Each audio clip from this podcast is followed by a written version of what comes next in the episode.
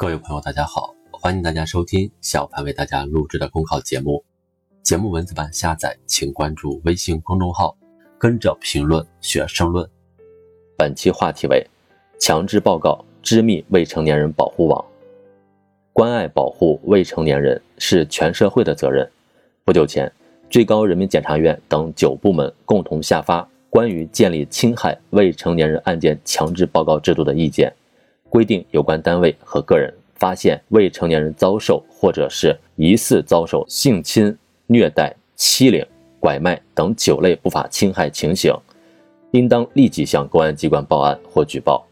此举对于持续加强未成年人保护制度建设、构建社会综合预防保护体系、有效预防伤害未成年人犯罪有着十分重要的意义。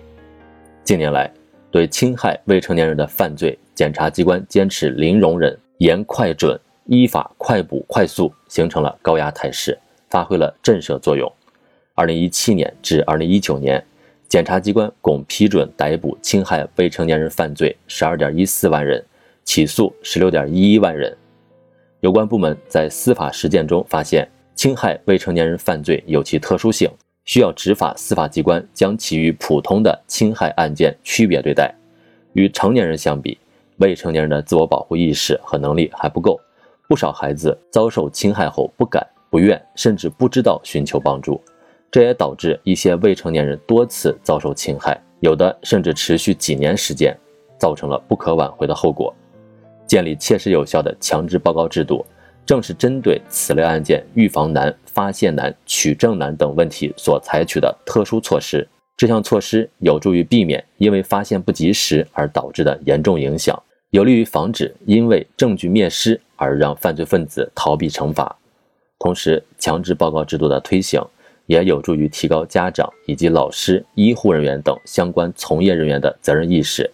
形成源头预防、及时发现、高效应急。依法惩处的未成年人保护机制，强制报告制度重在“强制”二字。事实上，我国刑诉法、未成年人保护法等法律都对举报侵害未成年人犯罪作出了相应的规定。比如，《未成年人保护法》就明确规定，对侵犯未成年人的合法权益行为，任何组织和个人都有权予以劝阻、制止，或者向有关部门提出检举或者控告。但是，这些规定过于原则。谁来报告？向谁报告？报告之后怎么处理？如何监督等细节都没有具体的规定。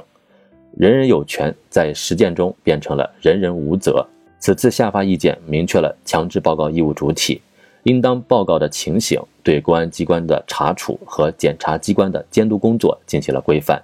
并建立了制度落实的督促和追责机制。此举有效压实了强制报告的主体责任。不仅有利于第一时间发现侵害未成年人的线索，及时完善固定证据，有效惩治违法犯罪，也能让遭受侵害的未成年人得到及时有效的心理干预和司法救助，切实维护其身体健康和合法权益。强制报告制度的落地实施，让侵害未成年人的案件有了法定的侦查哨，能否激发相关主体的主观能动性，消除他们担心遭受打击报复的思想顾虑。决定着强制报告制度的执行实施。一方面要组织开展相应培训，促进相关部门和个人充分理解、正确执行这项制度；另一方面，也要持续加强宣传，让全社会了解、支持强制报告制度落实，营造全社会关心关爱未成年人的良好氛围。此外，在强制报告制度的实施过程中，也要同步做好涉案未成年人的保护和救助工作。切实保护他们的隐私，避免二次伤害，最大程度减轻不法侵害的影响。进入新时代，人民群众对未成年人的司法保护期待更高，面临新形势、新任务，有关主管部门守土有责，全社会紧密配合，让伸向未成年人的黑手无所遁形，才能为他们在人生的萌芽季节撑起一方舒枝展叶的晴空。